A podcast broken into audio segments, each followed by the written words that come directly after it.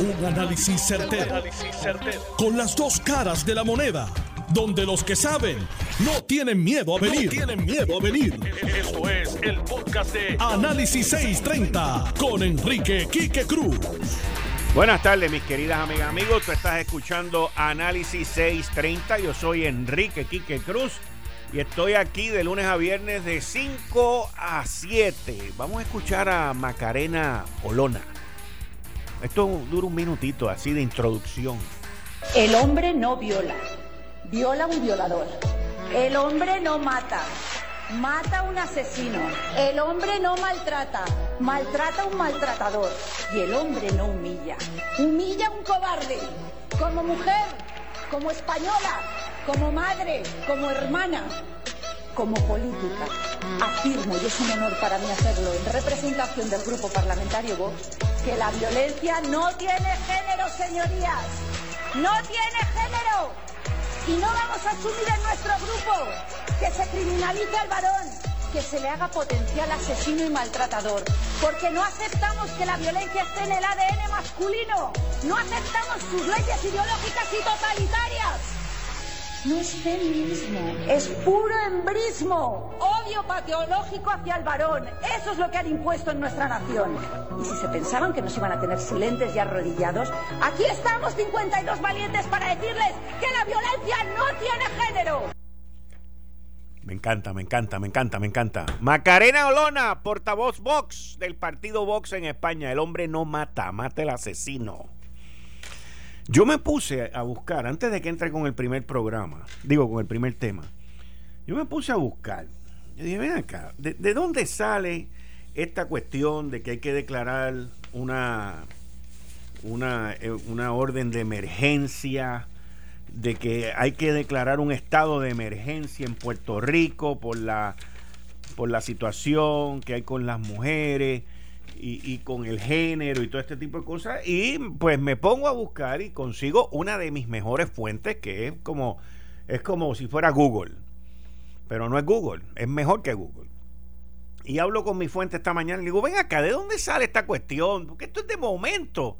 Ah, pues usted sabe que la ley 20 del Departamento de Seguridad Pública, la que creó el estorbo del Departamento de Seguridad Pública, del 2027 es la misma ley que provee el que se declare una orden ejecutiva para casos de emergencia y de esa ley es que se están agarrando estos grupos feministas para pedir que se haya, haya una declaración de emergencia de la ley que hizo los sabiondos del Play Yard del renunciante Ricardo Rosello. De esa ley es que surge todo este desmadre.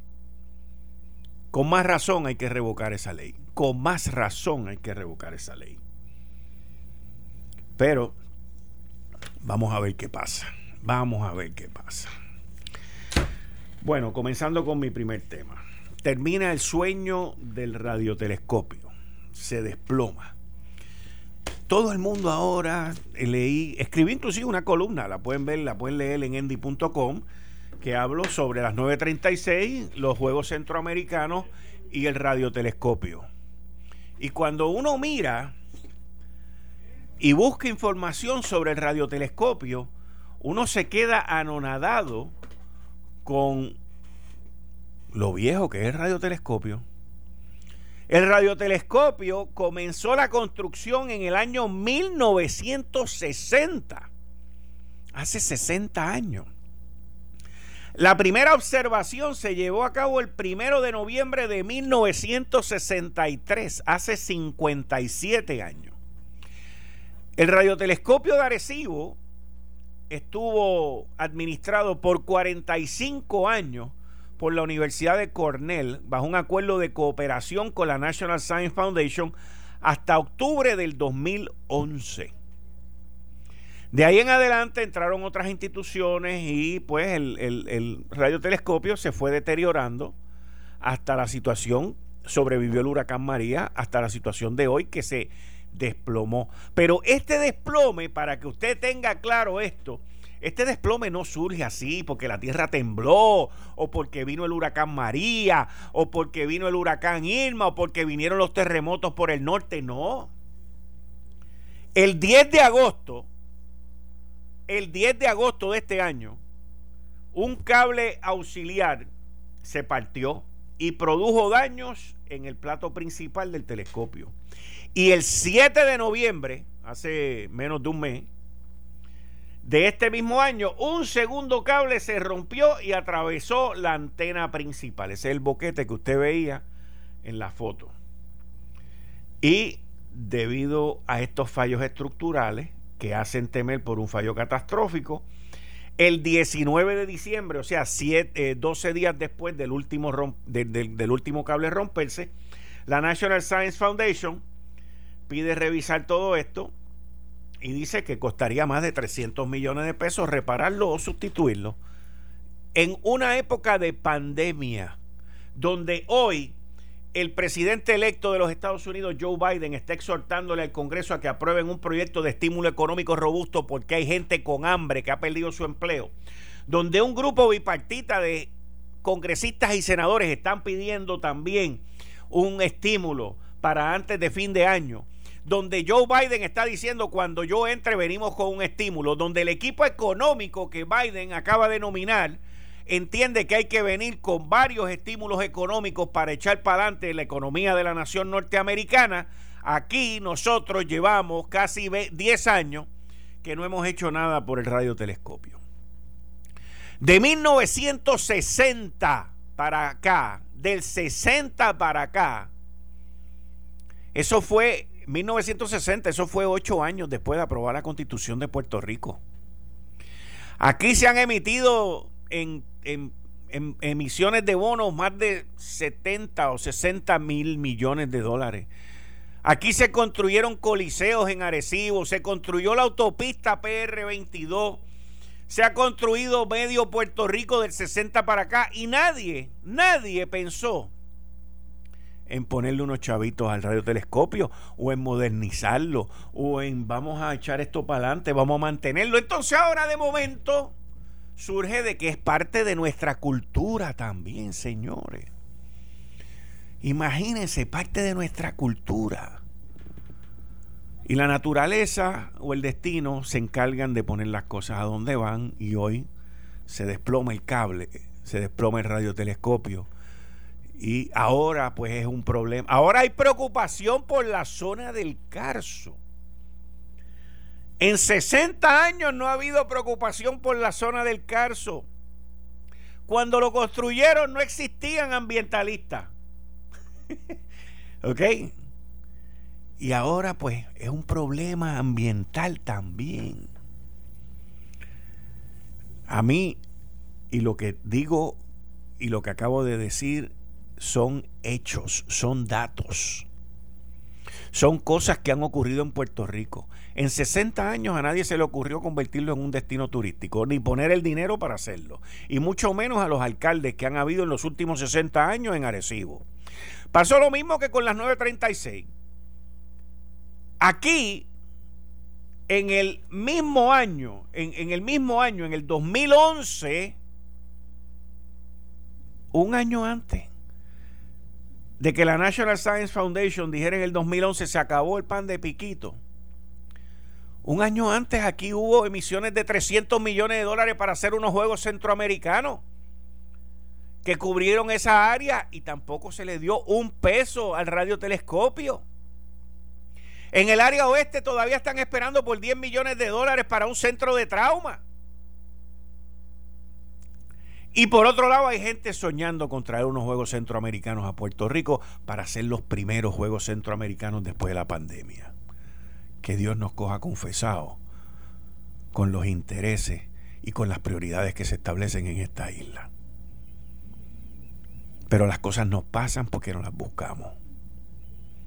No hay de otra. Eso se desplomó y ahora hay que buscar qué vamos a hacer con esa chatarra. Miren qué cosa. Miren qué triste. Pero esa es nuestra realidad. Esa es nuestra realidad tiene 57 años. En 57 años se pudo haber hecho muchísimo. Pero a mí no me sorprende. Lo mismo pasó cuando los americanos nos entregaron la base de la Fuerza Aérea de Reimi. Y miren lo que hemos convertido de Reimi. ¿En qué? En nada. Apenas el aeropuerto se utiliza ahora. Y lo mismo ocurrió cuando nos entregaron a Ceiba. Miren cómo está Ceiba. Ceiba ha sido un sitio para que los tipos que roban cobre este, se metan allí, hayan limpiado aquello de cobre y lo hayan vandalizado y lo hayan destrozado. Ahí está. Y todos los planes y todos los estudios y los millones de dólares que se han gastado distintos gobiernos para el desarrollo de Ceiba. Y miren dónde está Ceiba.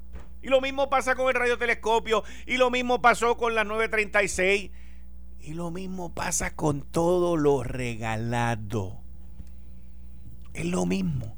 Vaya usted por la isla, como yo lo he visto, cuántos coliseos sin terminar de construir, parques de pelota sin terminar de construir, centros de convenciones sin terminar de construir, hoteles sin terminar de construir, municipales, obra municipal sin terminar de construir. Ahí hay cientos de millones de dólares malgastados. ¿Alguien pensó en el radiotelescopio? Tampoco. Tampoco. Ah, pero es parte de nuestra cultura. Sí, y ah, y está perjudicando el calzo también. Diablo, brother. Qué lío. Pero por 60 años no había problema con el calzo. Ahora que lo van a quitar, pues ahora es un problema ambiental. Yo le digo con todo el respeto que se merece la comunidad científica y todos aquellos que piensan distinto a mí, respeto su opinión, pero de verdad que nosotros nos buscamos el fuete que nos dan. No hay de otra. No hay de otra. Al igual que la gobernadora, cambiándoles el tema, la gobernadora ayer dijo que se iba a reunir con los alcaldes. Y están en esa. Y entonces escucho al alcalde de Vega Baja, a Mayita en Ponce y a otra serie de alcaldes pidiendo, exigiendo medidas drásticas. Al alcalde de Vega Baja, Bertito Márquez en Baja pidiendo dos semanas de cierre, porque hay muchos días libres. Mayita, un lockdown de dos semanas. Así que toda la gran mayoría de los alcaldes se han hablado los unos a los otros y van allí a pedir dos semanas de lockdown. Yo no sé si la gente de Fortaleza han hablado con ellos para que digan dos semanas, dos semanas, dos semanas. Lo anunciamos este próximo viernes ¿Qué día es el viernes? Les voy a decir, porque esto, esto es, todo esto es numérico. Todo, ¿Qué día es? 4. Ok, el próximo viernes es 4. Si lo anuncias el viernes por dos semanas, estamos hablando del 11, estamos hablando del 18, y la gente pues tienen oportunidad entonces de en la última semana, después del 18 o del 20, salir locos de contento por ir para abajo, jalda abajo, infectarse de nuevo y ya a Dios que reparta suerte cuando venga Pierluisi. Eso es así. El lockdown, mis queridas amigas, amigos, es la muestra, es el reflejo del fracaso de las agencias de ley y orden estatales y municipales en hacer valer las órdenes ejecutivas de la gobernadora Wanda Vázquez Garcet. La gobernadora Wanda Vázquez Garcet puede tener el mejor equipo de asesores, los mejores científicos, puede tener las mejores vacunas, puede tener las mejores camas, pero si no hay un buen equipo de ley y orden que haga ejecutar y que, haga cumplir las órdenes ejecutivas de lo que ella propone y dispone, pues estamos fritos. Porque la gente lo que hace es, como hicieron este pasado fin de semana, se fueron de charanga, se fueron de bucilanga y entonces el lunes por la mañana en la fila del laboratorio en la fila del laboratorio. Que, by the way, los que hicieron eso, lo que hicieron fue perder esa prueba. Porque usted tiene que esperar de cuatro a cinco días. Pero ese es el Puerto Rico que vivimos hoy. Emborráchate, tómate dos alcacercer para que mañana te levantes bien. Así es. Esta es la isla. Pero lo nuevo, para aquellos que son más finos, más finolos, eh, emborráchate hasta tajón y después te pones un suerito para que te sientas bien. Así es como vivimos. Para eso están los celulares, para eso está la, televisión, el Apple TV, el cable TV y toda esa vaina. Todo es para brincar la verja sin pelarnos las rodillas. No funciona así. Esto no funciona así. Y entonces, ¿cómo? O sea, para los alcaldes que están, o los gubernamentales que están pidiendo un cierre, es un mamey. Es un mamey pedir que cierren, porque todos los empleados municipales y estatales van a cobrar. Ellos no se afectan, así es, así es fácil. Ellos no se afectan. El privado es el que se afecta. El que le paga las contribuciones, el que le paga el CRIM, el que le paga el IBU, el que crea los empleos, el que mueve la economía, joróbate, ciérrate, guárdate por dos semanas, porque yo, municipio, yo, Estado, no sé cómo controlar esta situación y no tengo el personal para hacer valer las 18 órdenes ejecutivas que hemos emitido en esta isla. Así es como se vive aquí, bajo la mediocridad, aceptando la mediocridad y la ineptitud como parte de nuestro diario vivir, porque yo sigo cobrando, yo sigo progresando bien y yo sigo vivo bien mantenido y los privados que se resuelvan sin estímulo, sin dinero de desempleo, sin qué comer si las elecciones fueran en dos semanas, los alcaldes recomendarían eso. ¿Ah? Si las elecciones fueran en dos semanas, los alcaldes recomendarían eso. ¿Verdad que no? ¿Ah? No, muchachos. Y el que se atreva con la ley seca lo matamos también. ¿Ah? Mira, yo creo que dentro de esta situación, una de las mentes más ecuánimes que he escuchado durante el día de hoy, y si me quiere llamar, me puede llamar ahorita, es el representante Rodríguez Aguiló, Gabriel Rodríguez Aguiló, mi querido amigo, el líder de la mayoría en la Cámara. Gabriel Rodríguez Aguiló propuso el que hubiese ley seca sábado y domingo, eso, y que, y que traigan el cierre a las 7 de la noche. Y eso suena bastante lógico y ecuánime dentro del deseo de un lockdown completo como era en marzo 16. ¿Por qué? Pues él, dio sus explicaciones. Estoy seguro que fue algo muy bien pensado por parte de él, que lo tienen que haber cotejado con personas del área de salud y científica. Y suena lógico. Eso suena lógico. Eso suena, suena accesible. ¿Qué significa ley seca? que tú no puedes vender ni privada ni públicamente bebidas alcohólicas los sábados y los domingos, pero puedes comprar la barra completa el viernes y llevártela para tu casa. O sea, y lo que te están diciendo es, hay ley seca sábado y domingo, quédate encerrado los fines de semana, no vayan por ahí a janguear, no vayan por ahí a jalar y quédense quietos. Y todos los días, de lunes a, de lunes a domingo, a las 7 de la noche cerramos y se acabó el pleito. Eso suena bien. Eso, eso no suena tan mal como lo que sería un lockdown de dos semanas, cuando no hay púa, no hay desempleo, no hay fondos federales para los pequeños negocios. A mí lo que me sorprende de esto es lo fácil que todo el mundo, ah, vamos a cerrar dos semanas. Pues, vamos, a, vamos a ver aquellos empleados que están, aquellos alcaldes que están diciendo que no van a repartir, no van a pagar por dos semanas. No paguen por dos semanas para que sientan el calor y el furor de los empleados privados. Aquí ustedes jalan nada más que para un lado, pero ¿qué es esto? ¿Qué es esto? Entonces la solución es, ah, vamos a cerrar dos semanas. Qué bien. A la verdad que eso está, eso está tremendo. Está bien, bien bueno. Mira, antes de que me vaya para la pausa, el Partido Popular tiene un representante que se llama Ramón Luis Cruz Bulgo. Un representante rookie, no muy estudioso del derecho, influenciable fácilmente, que miren la carta como dice. Y él, él debería de pagar éticamente por esto. Él debería de pagar éticamente ante la Comisión de Ética de la Cámara de Representantes por el abuso de poder que lo está acostumbrando a él a llevar a cabo allí. Pero de eso les voy a hablar cuando, cuando regrese ya mismito. Eh, estás escuchando el podcast de Noti1.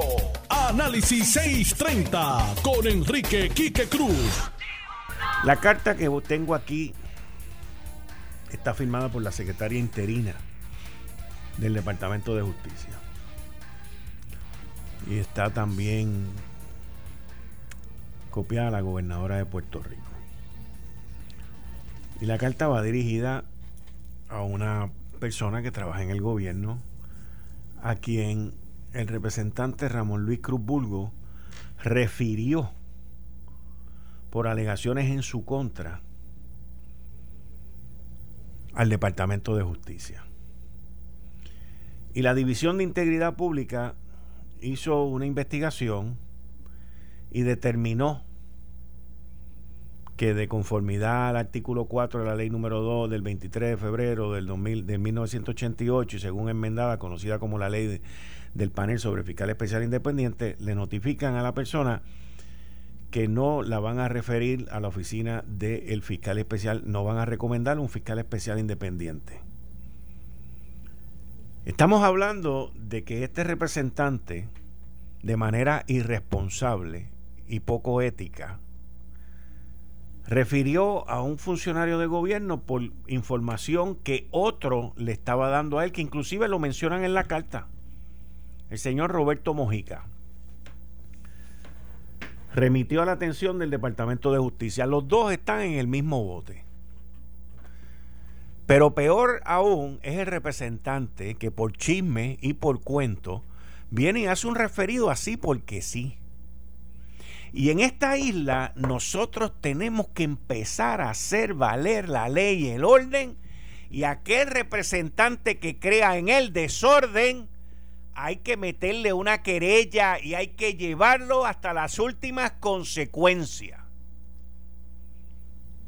Porque este jueguito de estar refiriendo gente al Departamento de Justicia sin tener prueba basado en chisme, dañando reputaciones, para beneficiar a los amigos y a los clientes que donan en campaña, es un mamey. Es un mamey. Y lo digo por opinión propia. Es un mamey. Y yo he hablado de este caso, inclusive escribí una columna hace mucho tiempo en el periódico El Nuevo Día, titulada Cuatro hombres contra una mujer. Y uno de ellos era este representante, abusador, fabricando cosas, acusando a gente sin tener prueba. Y ahí está la carta donde lo desmiente. Y a él le importa, a él le importa un bledo. Estos tipos no tienen conciencia, estos tipos no tienen apariencia, estos tipos no tienen nada, ellos no les importa. Ellos cumplen con un cometido que sus donantes le piden. Y todo eso es, todo eso es por la guerra que hay. Y ahora viene la guerra de nuevo por la guerra que hay por los contratos de tecnología, compañías de construcción dando servicios de cyber, cybersecurity. O sea, aquí todo el mundo ahora es tecnólogo. Aquí todo el mundo ahora es un experto en computadora. Y eso es parte del grupete que el representante oye, escucha y obedece. Pero no hay nada mejor que un día detrás de otro, representante. Y el karma se lo sirven a ustedes desayuno por las mañanas. Si no es ahora, va a ser el mes que viene, va a ser el año que viene. Pero su momento va a llegar. Eso no tengo la menor duda. Porque la vida, la vida es así. El destino es así, lo que se hace aquí se paga aquí. Y para usted es bien fácil, como cualquier otro legislador irresponsable, de hacer acusaciones falsas, de hacer referidos a justicia falsos por hacer daño, para que su gente se lleven los contratos multimillonarios que existen en este gobierno, porque esa es la verdad. Y esos son los intereses que usted responde desde la silla electa en la Cámara de Representantes por el Partido Popular. Así que eso es usted. Y lo que lleva es un cuatrenio. Brillante futuro le auguro como legislador. Muy brillante. Muy brillante. Muy brillante futuro le auguro. Así que, interesante. Pero mire, representante, tengo la carta aquí. Del referido suyo que no vale ni dos chavos. El 13 de marzo del 2020, el señor Roberto Mojica Paz remitió a la atención el Departamento de Justicia y tengo entendido, contratista también, defensor posté, una comunicación que contiene una serie de alegaciones en su contra. esto no es en contra del representante, es en contra de, de que él y Ramón Luis Cruz Bulgo se pusieron en contubernio para hacer daño. Luego, el 14 de mayo del 2020, el representante Ramón Luis Cruz Bulgo refirió otra comunicación con alegaciones en su contra. Mercenarios de contratistas de tecnología. Tremendo representante, le quedó bien. Le quedó bien. Me voy a sentar aquí a esperar o la querella de ética o que algún día lo refieran a usted. Porque una de las dos cosas va a pasar. Una de las dos cosas va a pasar. O que lo llamen un día temprano a la puerta. Porque el que acusa de pillo lo dejo en suspenso. Lo dejo en suspenso. Lo dejo en suspenso. Consígueme a Jorge Helguera. Lo dejo en suspenso. Bueno. Lo felicito, representante. Usted es una luz en mi camino, haciendo referidos al Departamento de Justicia, encargos, encargos referidos, encargos. Lo felicito. De verdad, un gran ejemplo para la juventud de Puerto Rico y los que quieran ser legisladores en el futuro. Lo felicito. Usted es del grupo de Jesús Manuel Ortiz y los que estaban allí en contra de Tatito Hernández y toda esa cuestión. Lo felicito. De verdad que lo felicito. Gracias a Dios que usted no cayó donde usted quería caer. Porque si no, la, legislatura hubiese sido un desastre. Un desastre. La mano divina sabe lo que hace. Y yo le advertí a Jesús Manuel que tuviera cuidado con usted. Y Jesús Manuel lo sabe, pues se lo dije de frente también. Pero hay gente que no aprende por cabeza de otro, aprenden solo. Usted es un gran ejemplo de cómo no se deben hacer las cosas. Máxime con la arrogancia y con el comportamiento que usted despliega haciendo referidos por encargo. Referidos por encargo. Tremendo. Que pase una linda Navidad. Bueno, vamos con el próximo tema. El secretario de Justicia Federal, William Barr, dijo, hizo hoy unas expresiones, unas declaraciones que no encontraron, que no encontraron ni el FBI ni las autoridades federales de investigación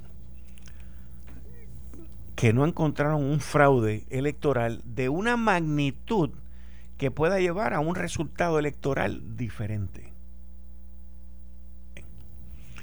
Eso fue lo que las declaraciones que hizo hoy eh, el secretario, el Attorney General Federal William Barr, el secretario de Justicia de los Estados Unidos, aseguró que fiscales y agentes del FBI han atendido las denuncias que han recibido, pero no han encontrado nada que revierta los resultados electorales de la presidencia de los Estados Unidos hasta ahora. Me imagino que Trump ahorita lo vota con un tuit, pero nada. Con eso le doy la bienvenida al licenciado John Mott, como todos los martes aquí. Buenas, John. Buenas, ¿cómo estás? Bien, bien. ¿Y tú?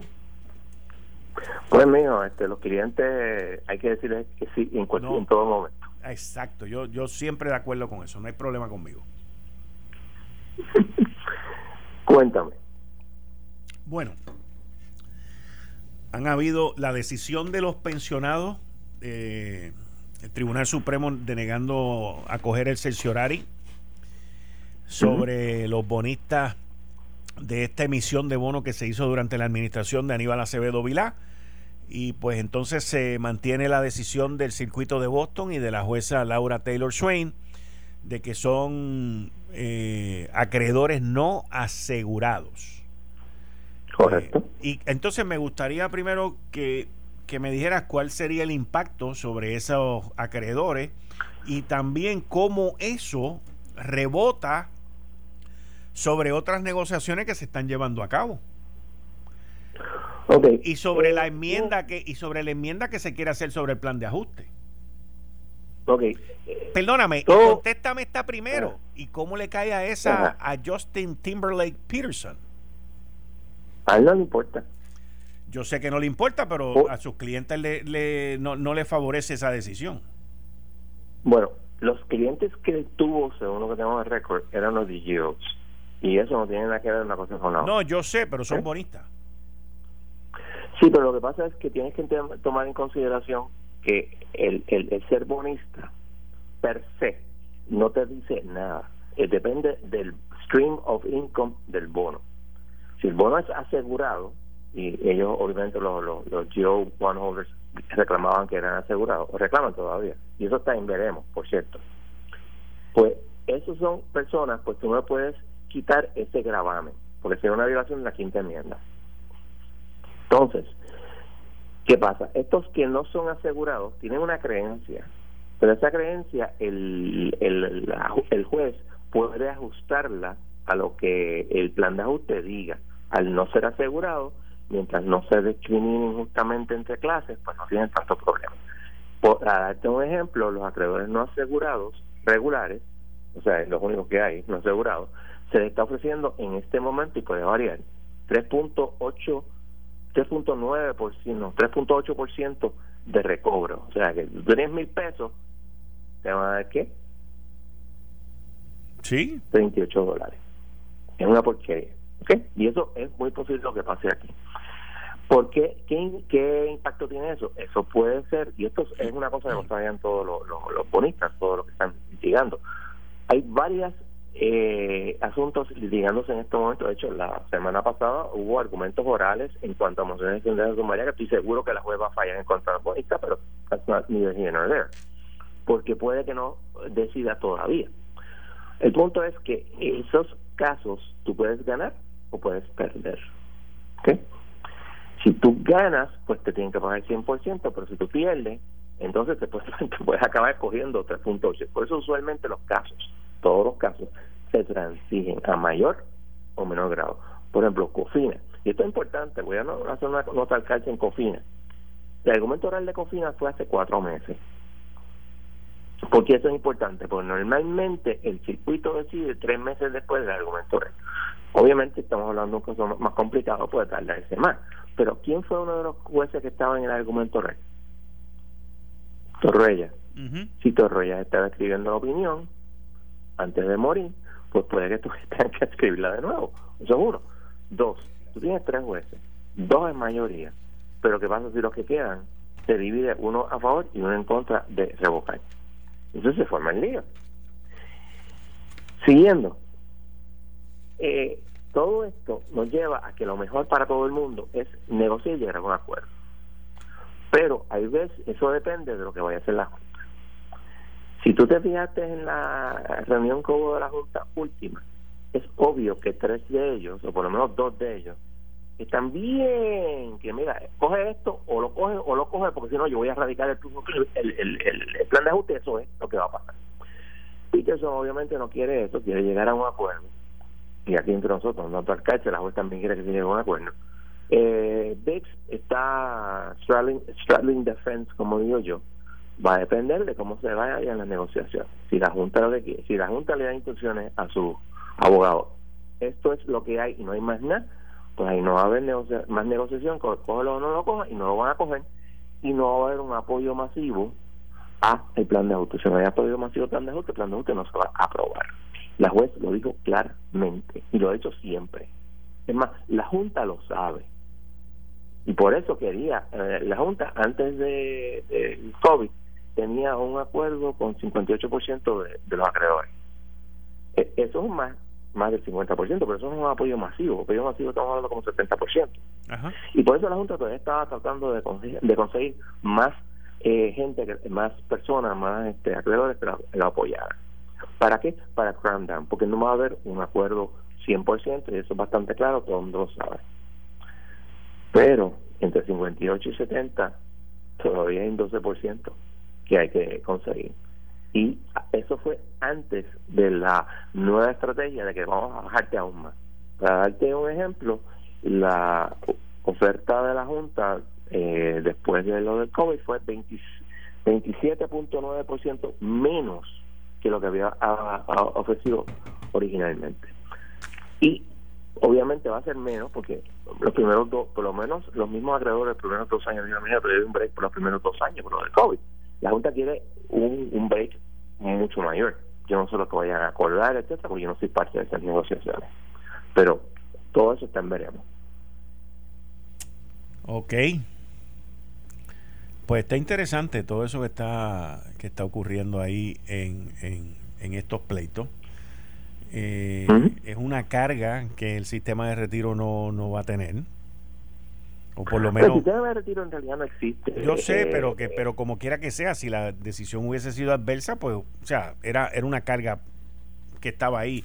Algún beneficio tiene que tener. para el, para, el gobierno central público. Para el exacto para el gobierno central que es quien lo está pagando exactamente. En ese sentido sí es un alivio. Pero la misma o sea hay de calidad de arena. Qué pasa ahora si viene una revocación de, de COFIN ya, rayo. Pero vean acá, yo, yo me perdí con esto y ya me queda poquito tiempo para poder seguir hablando contigo porque tengo una gente que me están esperando, pero eh, vamos a tener, tengo que volver a hablar contigo porque esto de Cofina, yo creía que esto de Cofina ya todo se había resuelto. No, no, no, no, lo de Cofina está en apelación y obviamente probablemente se confirme. Eso usualmente es lo que ocurre, pero no necesariamente en el argumento real hubo mucho argumento, mira, esto está mal, esto está mal. Y no es tanto que vaya a revocar y no se pueda llegar a un acuerdo, es que la forma en que ella hizo las cosas fue bien a, a lo cabo calzones, a, forzando las cosas cuando se pudo haber llegado a un acuerdo más consensual. Yo creo que por eso es que ella quiere un acuerdo consensual con están de ajuste del gobierno, que es mucho más dinero también. Pues John, muchas gracias. Volvemos el martes próximo. No hay problema. Esto fue el, podcast de Notiuno. Análisis 630 con Enrique Quique Cruz. Dale play a tu podcast favorito a través de Apple Podcasts, Spotify, Google Podcasts, Stitcher y notiuno.com.